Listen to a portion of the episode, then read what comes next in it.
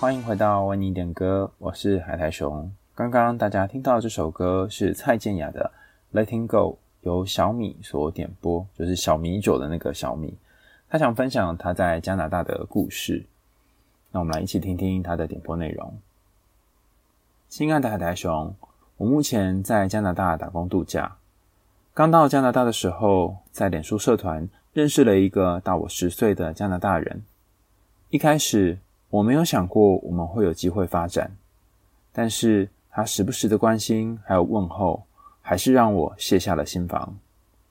慢慢的，我对他展开了我的内心。有一次，我跟朋友大吵一架，第一个想到要诉苦的人是他。拨了一通电话之后，他说要来载我去到他家，不想让我一个人独处。过了那晚之后，我们也开始 dating。刚在一起的时候，我发现他不愿意分享过往的爱情史，也不加我任何的社群。但因为怕失去这段感情，我不敢多问。只要我们有争吵，他就会消失，不接我电话。而有次，我终于勇敢提起分手，他却说他会改变，不想分手。我愿意再给他一次机会。但随着争吵越来越多，我们开始失去对对方的耐心。但我想要用沟通、解决等等的方式来克服我们的文化差异以及年龄之间的间隔。而对于不愿沟通的他，我却什么都没办法做。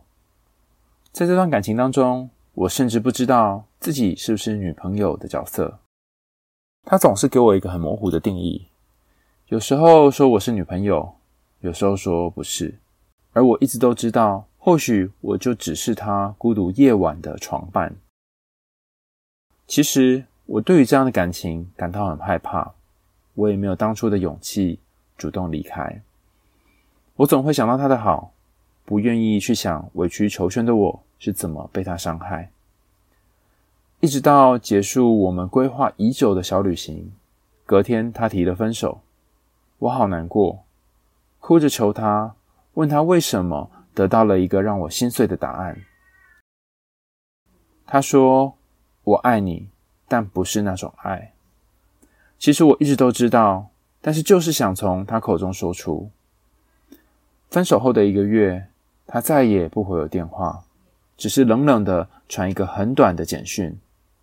后来我们用 friend with benefit 的关系见了几次面，但我好痛苦。我甚至不知道他为什么可以对我就像以前那样温柔，自始至终。难道我们一直就只是这种关系吗？最后，他不想再继续这样下去了。这是一段不健康的关系。我还是求他最后一次。他说：“或许两个礼拜以后，我们可以再次见面讨论。”我当时信以为真，默默的数着日子。但等来的却是无情的封锁。一开始听到《Letting Go》这首歌的时候，是分手大概一个多月，我很难过的，一直哭到不能自己，因为每一句歌词都唱出我的心声，而我却一直做不到 Let It Go。现在的我听到这首歌，有一种慢慢豁然开朗的感觉，或许是时候让不属于我的这段感情离开我的生活了。嘿海苔熊，非常谢谢你给我们一个平台去抒发自己的感情还有故事，也很喜欢你的声音，感觉你是一个非常温柔的人。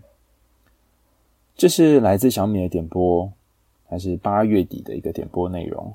其实做为你点歌到现在也一段蛮长的时间，然后常常收到很多那种晕船的信件。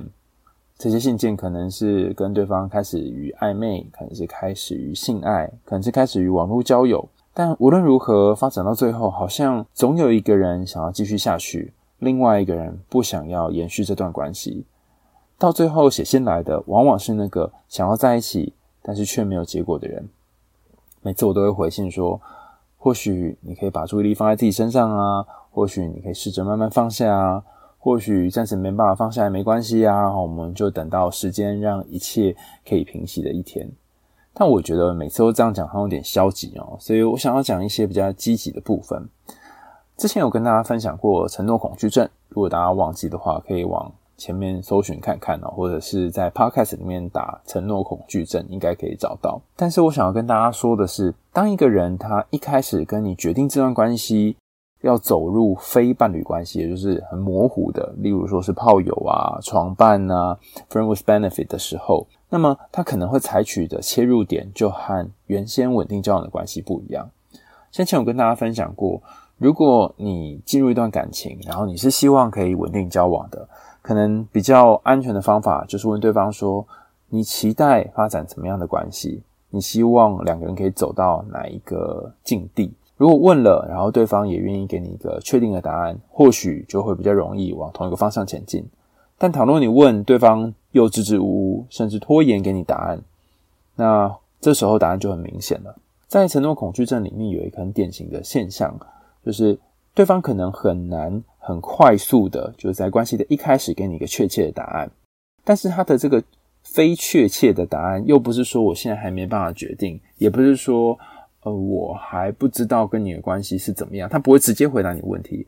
经常会采用的方式是用那种游移的方式，或者是转移话题的方式。例如说，你可能问他：“那我们两个人现在关系到底算什么？”然后他就会说：“你晚上想吃什么吗？”或者是你问他说：“嗯，你有考虑过我们要稳定交往吗？”他可能会说：“嗯，我不知道怎么讲诶，但是我其实是一个很难给对方承诺的人。”像这样，你的问题跟他的答案并不是在同一条线上。那像这种时候，你有两个抉择。第一个抉择是你可以继续留在这段关系当中，但是很明显的有很大的几率，他就会继续这样子跑来跑去、逃来逃去。那另外一种路线就是毅然决然的结束这段关系，这样就不会晕船。可是讲虽然是这样讲哦，做起来困难的地方在于，我猜小米也遇到类似的状况，是一开始你是在非常低落的时候，对方进入你的生活，甚至说愿意陪你走过那段时间。所以现在要离开这段关系，要跟他告别，就变得非常不容易。尤其在关系的后期，你不断跟他确认，然后他好像又支吾其词，甚至他说想要维系原本的关系，对你又是很温柔的状态。但当你要确定关系的时候，他要逃跑。这反反复复的状态，你可能会觉得很没有安全感，甚至你很想要抓住对方。那这个抓着的过程，你就会觉得好像那个沙子从水里面手，应该说从那个手指跟手指之间不断的流出来，但是你也不知道该怎么办。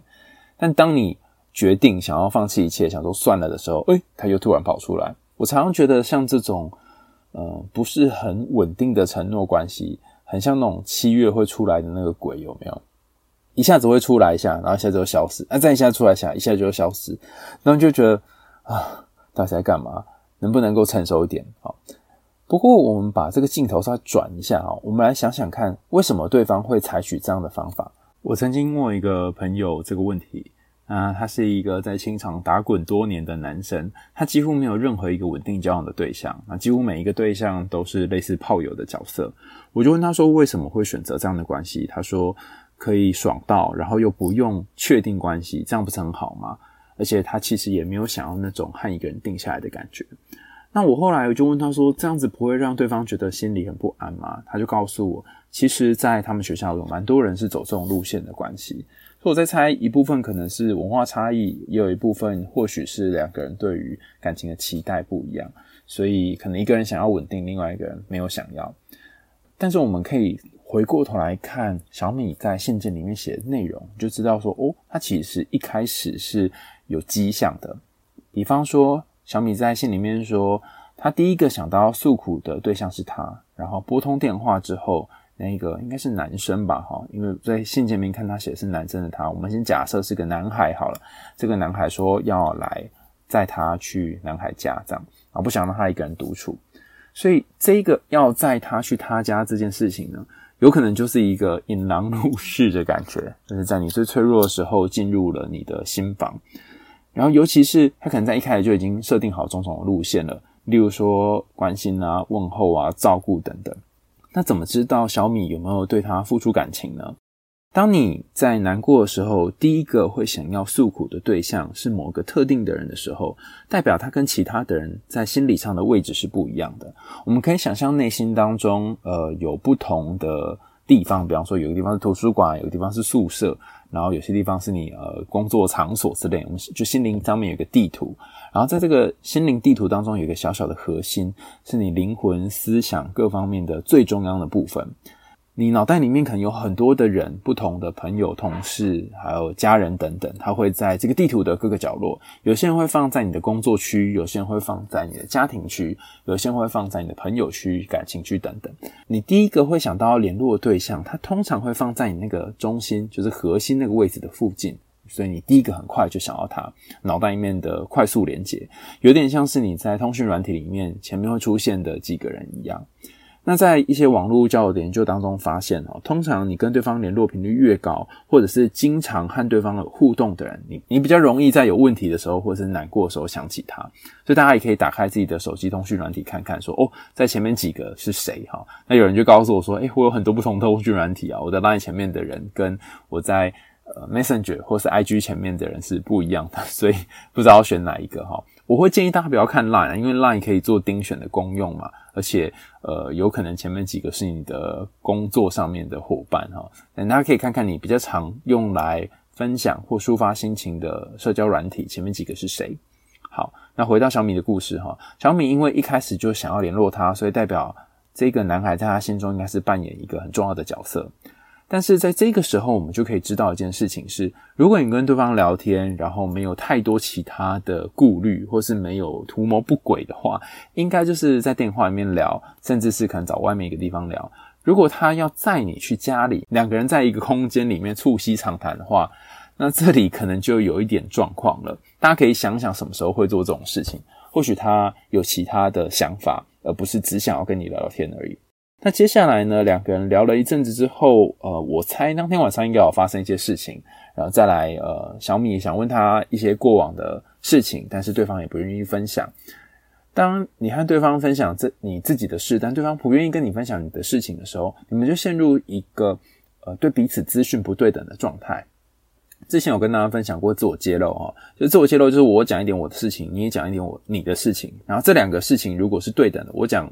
百分之五十，你也讲百分之五十，它是对等的。但他如果没有跟你说这么多，然后你跟他说好多好多的话，其实你就会在这段关系里面不断的投入，不断的投入，然后天平就会歪一边哦。就你投入很多，然后他投入很少，像这样子。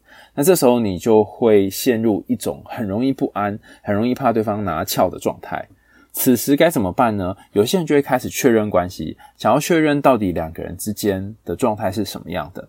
呃，可能是伴侣吗？还是炮友呢？之类的。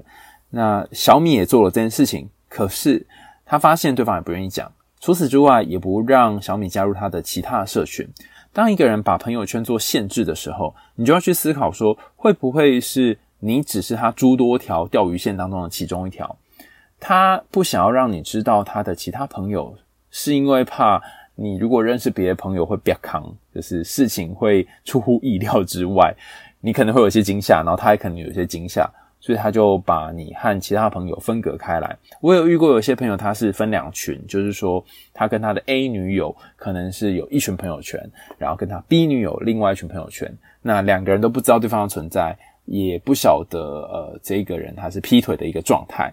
那我就问问我这朋友说：“你这样做不会很辛苦吗？”他说：“不不不，让这两个人见面才有更多的辛苦。”所以我在想哦，有些时候你遇到的那个人，他可能用他的方式来生活，那这个生活方式对他来讲是顺利的，然后是对他来讲是有利益的，可是对你来讲是一种伤害。但为什么你会继续留在这个关系当中呢？就代表说你可能也从这个关系里面得到一些东西，这个东西可能不是太好，但也没有太差，所以。呃，你就继续默默在感情里面维持这样的角色。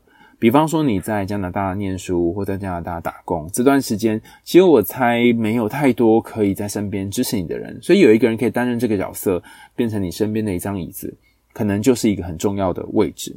当然，两个人后来就越吵越多，然后失去彼此的耐心，甚至有一些沟通上面的冲突。但是我觉得这边有一个有趣的地方是，小米尽管在这样的时候，还是想要跟对方好好的沟通，甚至想要想办法克服彼此的文化差异。我在猜这里的问题应该不在于文化差异，而在于对方有没有心。当一个人没有心的时候，心里很快就会感觉出来，他并不是全心全意的放心思在你身上，而是他有些时候会处理其他的琐事，或者是把你当成一个不重要的对象。到最后，你想要结束关系的时候，对方可能还是继续拖延，甚至是维持 friend with benefit 的关系，然后最后就把你放生，直接封锁。到后来，这种结果有一种不胜唏嘘的感觉，就是我其实早就已经知道这个人怪怪的，一开始就觉得有迹象，那为什么到最后还是会做出这样？有点像是愚蠢的选择，你可能会很自责，说我在一开始就觉得他好像没有要认真，那我干嘛花这么多时间陪伴他？就是因为他陪我，所以我陪他。我干嘛每天晚上跟他一起度过那么多个夜晚？或许他是贪求我的身体，但是我想要的是一段稳定的感情。我干嘛在这么多次我觉得已经不行的时候还要原谅他，甚至还想要跟他维系这样很有名分的关系？你会有很多很多很多的自责，然后想说啊，我到底在干嘛？但是我想要跟各位说，就是其实有些时候你你不要比别人先责怪你自己，因为那些责怪你的人，他或许是不了解你的状况，但是你。应该是很知道你发生了什么事，就是尤其是像我觉得小米把这封信写完之后，我猜你应该更清楚知道说那时候自己发生了什么，然后可能是一开始他说了什么，中间说了什么，最后说了什么。当你用一个时间线把它列出来的时候，其实你就知道说啊，我可能那时候是因为寂寞吧，或是啊，我那时候可能是需要一个人陪吧。那这一个知情的部分就可以协助你在下一次的关系当中不会再跌入同样的一个循环里面。例如，当你寂寞的时候，你可能想要抓一个人；当你难过的时候，你会希望有一个人陪你讲话。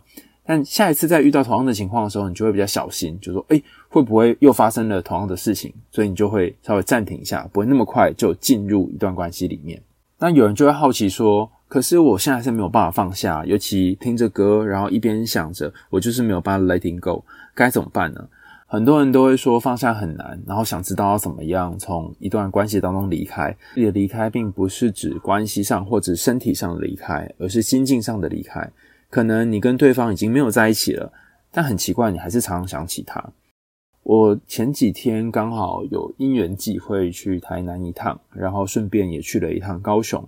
那时候见了几个朋友，其中我就跟一个很要好的朋友叫做心理师慢慢来聊天啊，聊到说。嗯，到底要怎么样才能在一个看起来没有结果的地方，然后继续往前走？然后他就说，其实有些时候我们就在汪汪大海当中，汪汪大海，洋洋大海啊，忘记 term 是什么，反正就是在一一片大海当中找不到出口，然后有点像是一艘划着独木舟的人，然后不断往前划，不断往前划。他给我看一张照片，这张照片是他偷拍别人的哈。那问说为什么？我问他说为什么你没有去问那个人？他说因为问不到。那一个人在海洋的正中央，就很远的地方。他是某一天在海边散步的时候看到这个人在划船，然后远方有一个夕阳，夕阳余晖洒在那个海面上，非常的漂亮，然后波光粼粼这样。但这个人呢看起来就非常辛苦，他四面八方都是海，没有办法很快的就到达任何一个岸边。那慢慢来就跟我说，他有些时候就会想到，呃，那些还在往某个地方前进的人，不论是要达到某个目标，或者是想要放下某一个人去到某个地方的人，他就像是在一个海边，你看，他就像在海的中央，然后不晓得要往哪里前进。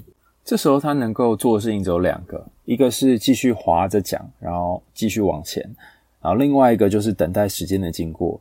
因为他会知道有一天一定能够抵达那个岸，只是这一天看起来真的好远好远。你有曾经在那种海的中央那种感觉过吗？你就会觉得哇，四处都没有岸。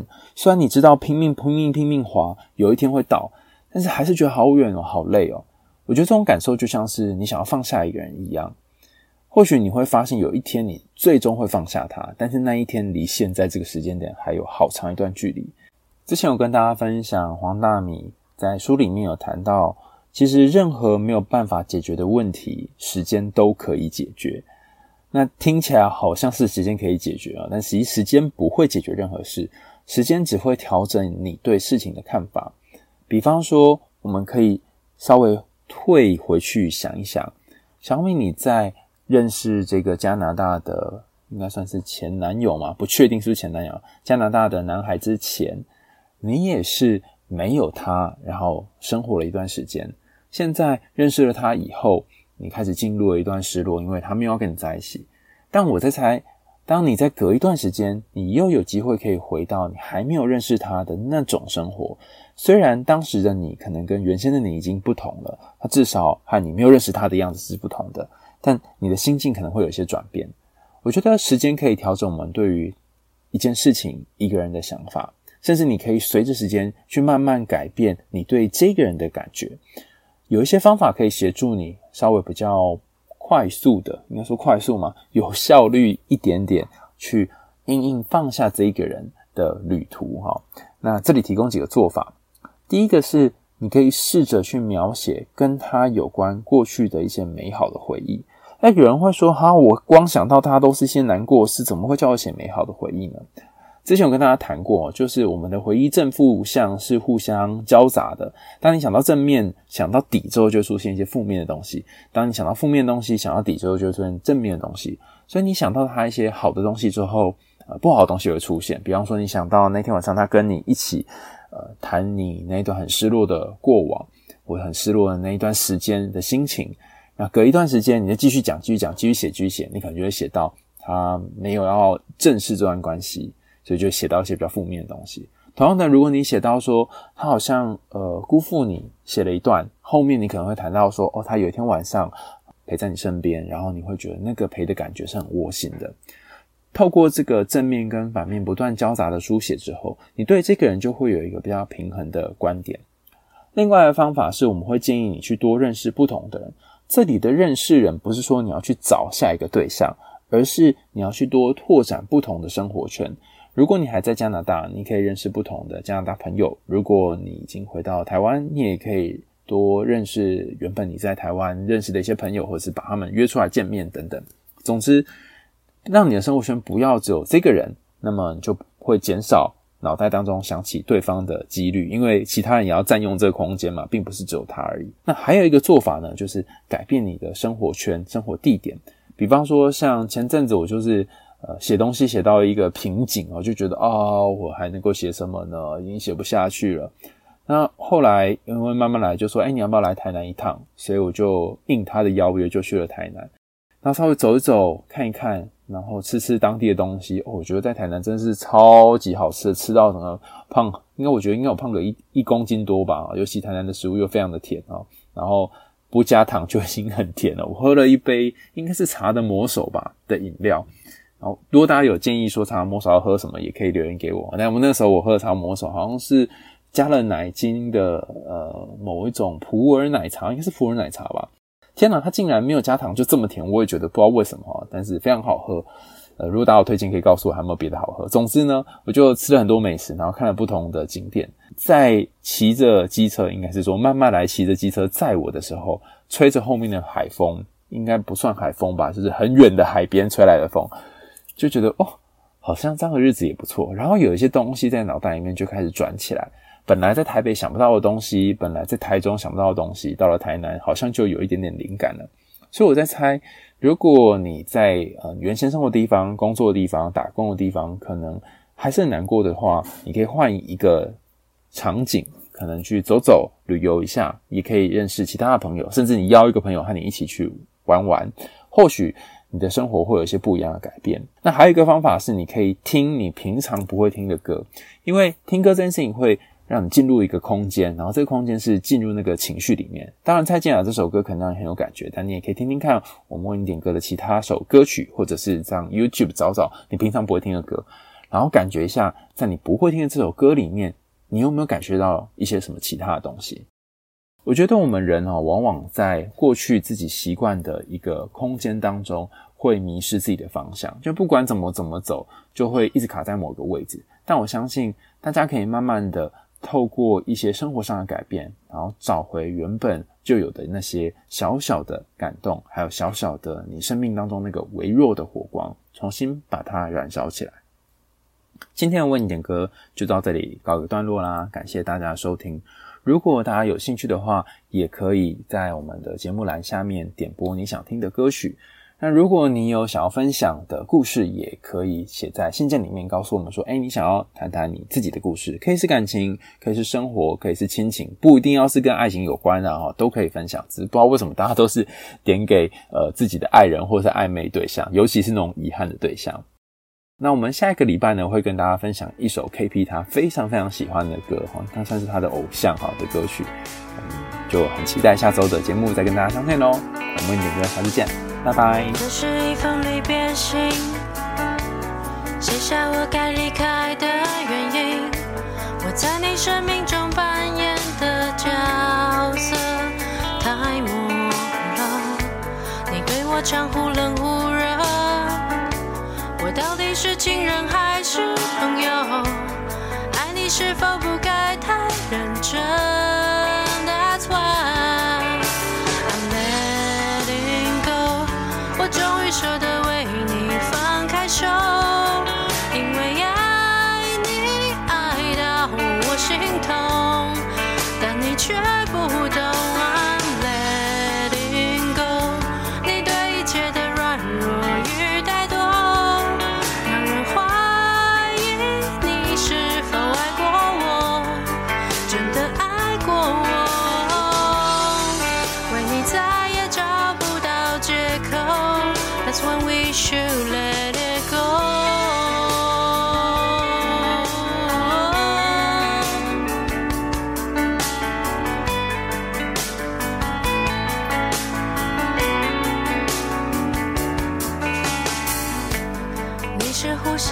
空气，脱离不了的地心引力。你在我。生命中曾经是我存在的原因，或许就像他们说，爱情只会让人变愚蠢，自作多情爱得太天真。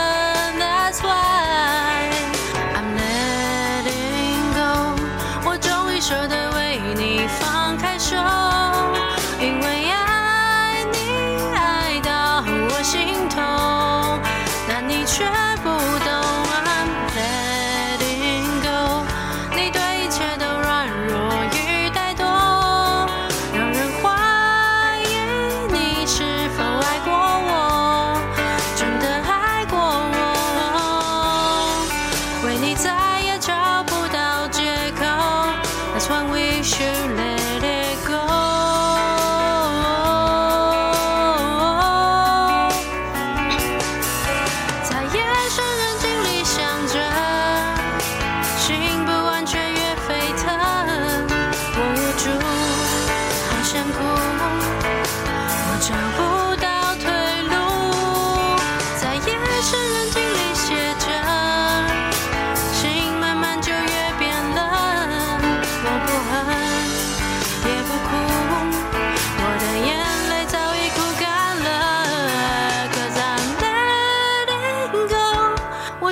为你